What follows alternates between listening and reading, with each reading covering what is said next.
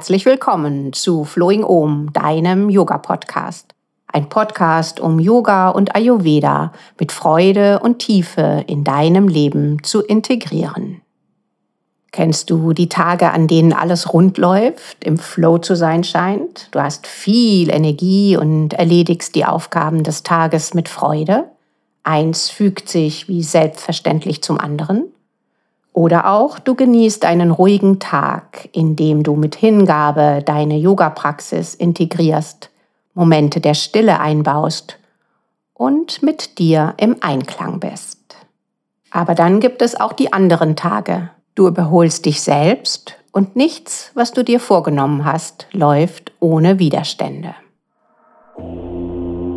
Aller guten Dinge sind drei. An diesen Tagen mit Widerständen hinterfragen wir auch kritisch das Verhalten anderer. Warum reagiert mein Partner jetzt so ungehalten oder aggressiv? Warum arbeitet mein Vater so hart für gesellschaftliche Anerkennung, statt sich Ruhe zu gönnen? Warum verbringt meine Freundin so viel Zeit vor dem Fernseher oder auf Facebook und Co, ohne sich um ihre Zukunft zu kümmern? Wenn wir ehrlich sind, beschäftigen uns solche oder ähnliche Fragen sogar häufig und wir versuchen, menschliches Verhalten und menschliche Natur zu hinterfragen und zu begreifen. Warum? Sicherlich steht dahinter ein tiefer Wunsch nach Zufriedenheit und Glück. Doch viel Stress, Unsicherheit und vergeudete Energie können wir uns ersparen, wenn wir verstehen würden, welche Kräfte unser Verhalten, ja das Verhalten der Welt steuern und formen.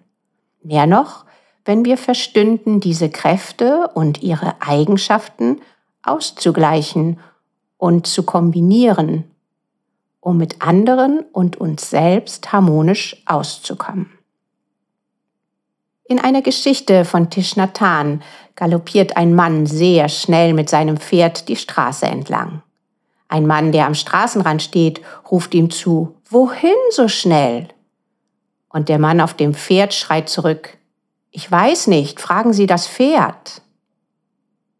Für diese Ausgeglichenheit die wir im Inneren alle suchen, hat die Yoga-Philosophie wieder ein spannendes Konzept für uns bereit. Das Konzept der drei Gunas. Der Sanskrit-Begriff Guna kann mit Faden oder Schnur übersetzt werden. Alles ist durchzogen von diesen drei Gunas. Das Gewebe der Welt besteht aus den drei Gunas. Eine weitere Übersetzung dieses Begriffs ist Kennzeichen, Qualität oder Eigenschaft. In den klassischen Texten heißt es, dass die Prakriti, die Urnatur, diese drei Qualitäten trägt. Tamas, Rajas und Sattva. Die Gunas bestimmen die Erscheinungsform, die Energieschwingung und eben auch unser Verhalten. Tamas meint Ruhe und Entschleunigung, also auch die Kraft in der Ruhe. Die Farbe der Tamas-Qualität ist schwarz. Im Ungleichgewicht bedeutet Tamas eine dunkle, eine negative Sichtweise. Es fehlen uns, wenn die Tamas-Schwingung überwiegt, Motivation, Trägheit und Lustlosigkeit macht sich breit. Auch eine Müdigkeit, sich selbst zu hinterfragen, einen aufrichtigen Yoga-Weg zu gehen und eine aktive Weiterentwicklung zu leben. Spirituelle Gedanken sind tief in der Dunkelheit vergraben. In einer starken Schwingung von Tamas ist die Beurteilung von Situationen, die soziale Interaktion von einer dunklen Sichtweise geprägt. Dazu gehört auch, negativ über Menschen zu sprechen oder Situationen stets nach der schlimmsten Prognose zu bewerten. Rajas dagegen meint Aktivität und Bewegung. Ein zielgerichtetes Handeln, eine aufrichtige Freude, Visionen umzusetzen und in Interaktion zu treten. Rajas Eigenschaften sind Leidenschaft, und eine gewisse Dynamik, eine nach außen gerichtete Aufmerksamkeit. Die Farbe des Rajas Gunas ist rot. Ein Ungleichgewicht der Rajas Qualität zeigt sich in Hyperaktivität, in fehlender Gelassenheit, in einer großen Suche nach Anerkennung und materiellen Besitz sowie sozialem Status. In der Rajas Dominanz fühlen wir uns getrieben, können nicht abschalten und suchen alle Fehler im Außen oder bei anderen. Lästern, Tratschen und ein egoistisches Verhalten, eine hohe Erregbarkeit und Selbstüberschätzung prägen das private und berufliche Leben. Höher, schneller, weiter, nie genug, um jeden Preis. Das dritte Guna ist Sattva. Es steht für Reinheit, Klarheit, Ruhe, Harmonie, Güte und Licht. Die Farbe ist weiß. In dieser Schwingung fällt Meditation und Yoga leicht. Zufriedenheit und ein tiefer Wunsch nach Selbstreflexion, ein reines Handeln sowie eine tiefe Verbundenheit zur Spiritualität prägt eine sattwische Persönlichkeit.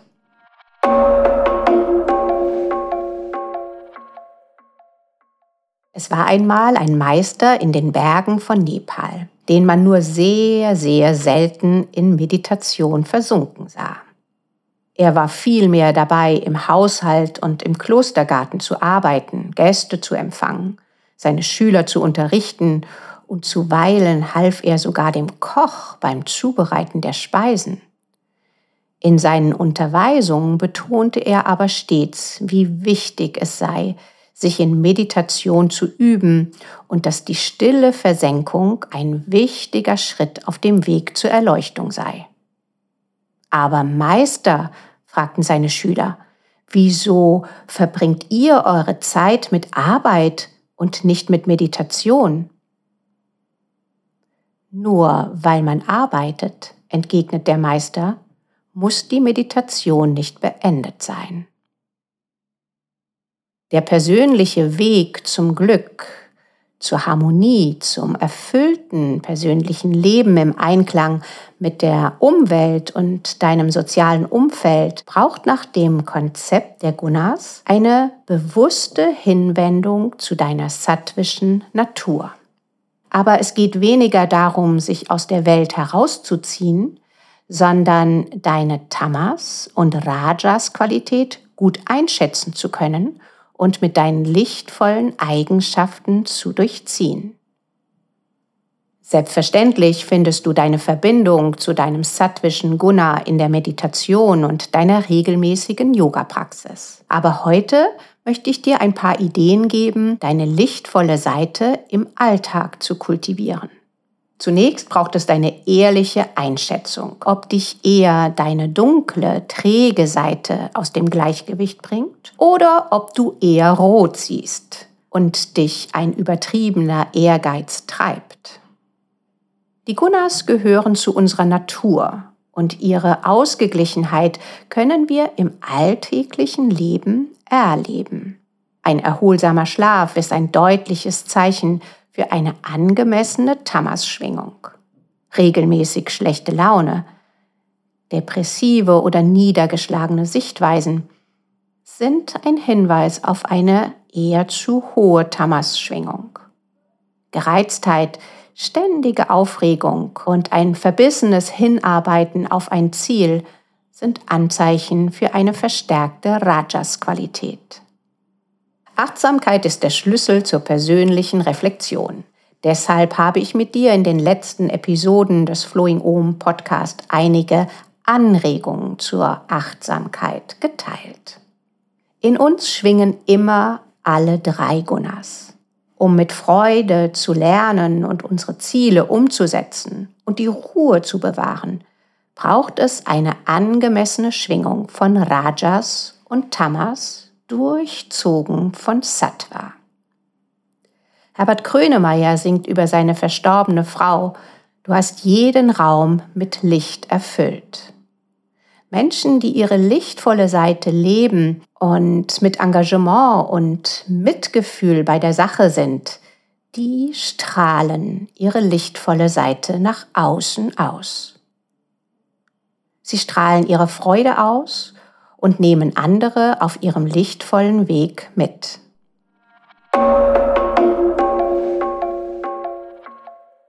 Heute habe ich für dich einige Ideen zur achtsamen Hinterfragung deiner Gunas. Zum ersten die Gestaltung deiner Wohnung. Welche Farben, welches Licht prägt deine Wohnung? Hast du Rückzugsorte und Räume für dein aktives Leben? Sind deine Vorlieben eher in der Tamas-Qualität, wäre eine Anregung von mir, dein Bett zum Schlafen zu nutzen und zum Lesen, Frühstücken und zum Abfragen deiner Mails eher einen aufrechten Sitz zu wählen. Neigst du dazu, nicht abschalten zu können, wäre eine interessante Frage, welcher Ort in deiner Wohnung dich zur Stille einlädt. Gibt es einen Ort, an dem du alle Internetmöglichkeiten ausschalten kannst? Wie viele Kerzen hast du in deiner Wohnung? Unterstütze dein sattwisches Sein mit einer Gestaltung deiner Wohnung ganz nach deinem Geschmack zum Wohlfühlen. Genießt du Struktur und Klarheit, dann schaff sie dir in deiner Wohnung. Oder erfüllt eine schöne Blume dein Herz mit Freude? Beschenk dich selbst mit deinem Licht. Meine zweite Idee ist dein Tagesablauf. Für die Balance der Tamas-Eigenschaften braucht es eine klare Struktur des Tages. Nach dem Aufstehen vielleicht eine Morgenroutine. Für mich sind es die ayurvedischen Rituale. Das Zungeschaben, Öl ziehen, Nase spülen, warmes Wasser trinken. Eine sanfte Yoga-Sequenz mobilisiert die Gelenke, weckt den Kreislauf und zaubert das Lächeln ins Gesicht. Plane deinen Tag mit klarer Struktur zum Arbeiten und mit Bewegungspausen. Einen Spaziergang und einen angenehmen Austausch mit Freundinnen, Freunden oder Kollegen. Was könnte deinen Tag noch erhellen?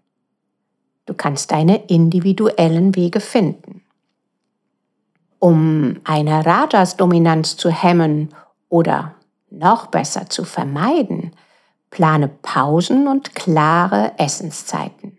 In diesen Oasen schalte dein Laptop und dein Handy aus. Vielleicht gibt es auch Dinge, die du delegieren kannst. Könntest du auch Aufgaben im Team organisieren? Um deine lichtvolle Qualität in deinen Tag einzuladen, schaffe dir Momente der Achtsamkeit. Was erhält den Tag neben deiner Aktivität? Was ist dir wirklich wichtig? Meine dritte Idee ist deine Nahrung. Du kannst dir vorstellen, dass Fertigprodukte, Tiefkühlprodukte und Fastfood dein Tamas verstärken beziehungsweise viel Kaffee, anregende Tees und Alkohol Rajas erhöhen könnte. Deine Ernährung ist eine wundervolle, wirksame Möglichkeit, das sattwische Prinzip zu erhöhen.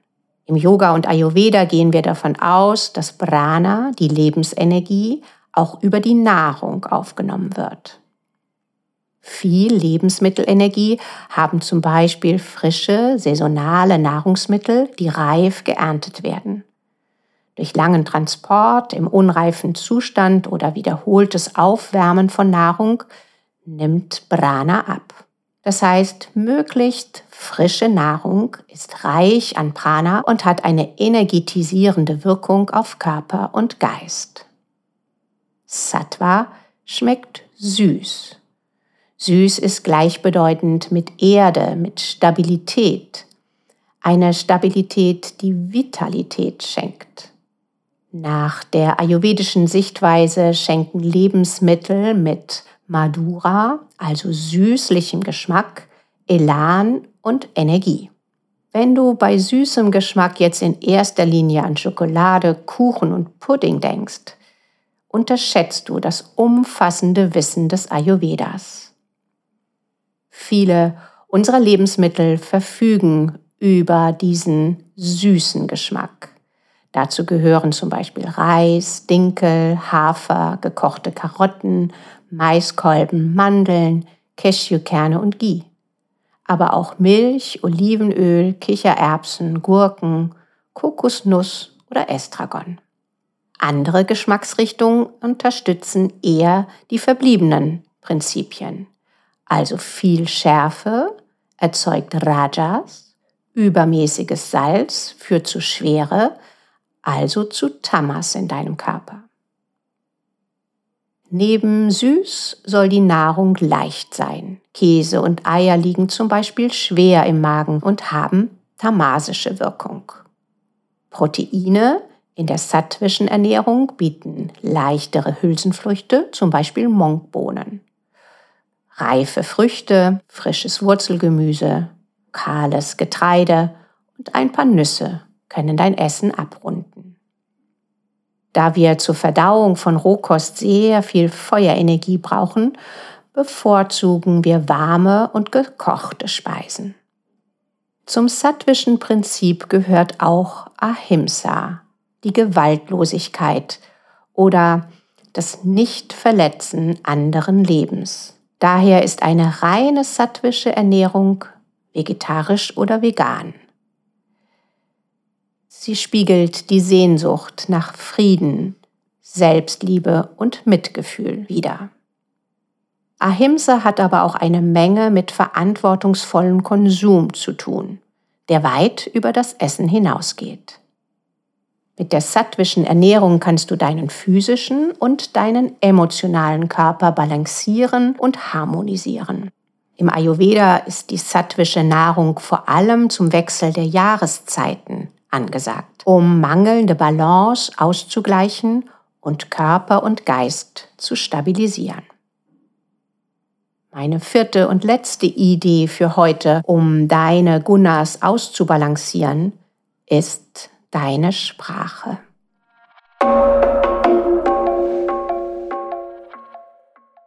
In einer sattwischen Energie kannst du gut zuhören, wählst eine zugewandte Sprache, auch eine gewaltlose Kommunikation. Du findest den passenden Moment zu schweigen. Gerade in der Kommunikation kannst du deine lichtvolle Seite leben und damit andere in diese innere Haltung einladen. Ein Menschen zum Beispiel, der gerade sein Tamasguna auslebt und sehr wortfaul kommuniziert, könntest du eine Brücke bauen zum Worte finden. Dein aufrichtiges Interesse an der Sichtweise des anderen kannst du zeigen über eine mitfühlende und zugewandte Haltung. Wecke seine Motivation, sich mitzuteilen. Biete deine lichtvolle Sichtweise als Alternative zu den dunklen und negativen Perspektiven an. In einer höheren Rajas-Stimmung fällt es schwer zuzuhören oder andere aussprechen zu lassen. Die Sprache ist dann schnell, ohne Pause und auch eher aufgeregt. In solchen Gesprächen bei sich zu bleiben, ruhig zu sein, zu lächeln und beherzt zu antworten, kann für den Gegenüber ansteckend wirken. Das Wunderbare an einer Hinwendung zu Sattva ist, dass es unser Leben leichter macht. Sattva meint im Augenblick zu sein, mit dir selbst und den anderen im Einklang zu sein, bereit zu sein für ein höheres Bewusstsein. Mit Achtsamkeit und Ehrlichkeit finden wir zu uns selbst und einer Umsetzung dieser lichtvollen Perspektive. Vor allen Dingen auch eine Umsetzung des lichtvollen Seins in Bewegung Rajas und in der Ruhe Tamas. Je mehr Sattva wir kultivieren, umso ausgeglichener und glücklicher fühlen wir uns.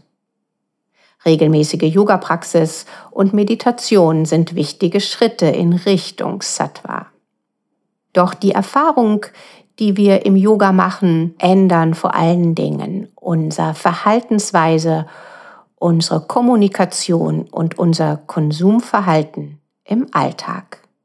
Ich bin gespannt, ob dich diese Anregungen unterstützen.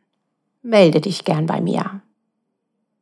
Alles Liebe, bis zur nächsten Episode von Flowing Om, deinem Yoga-Podcast.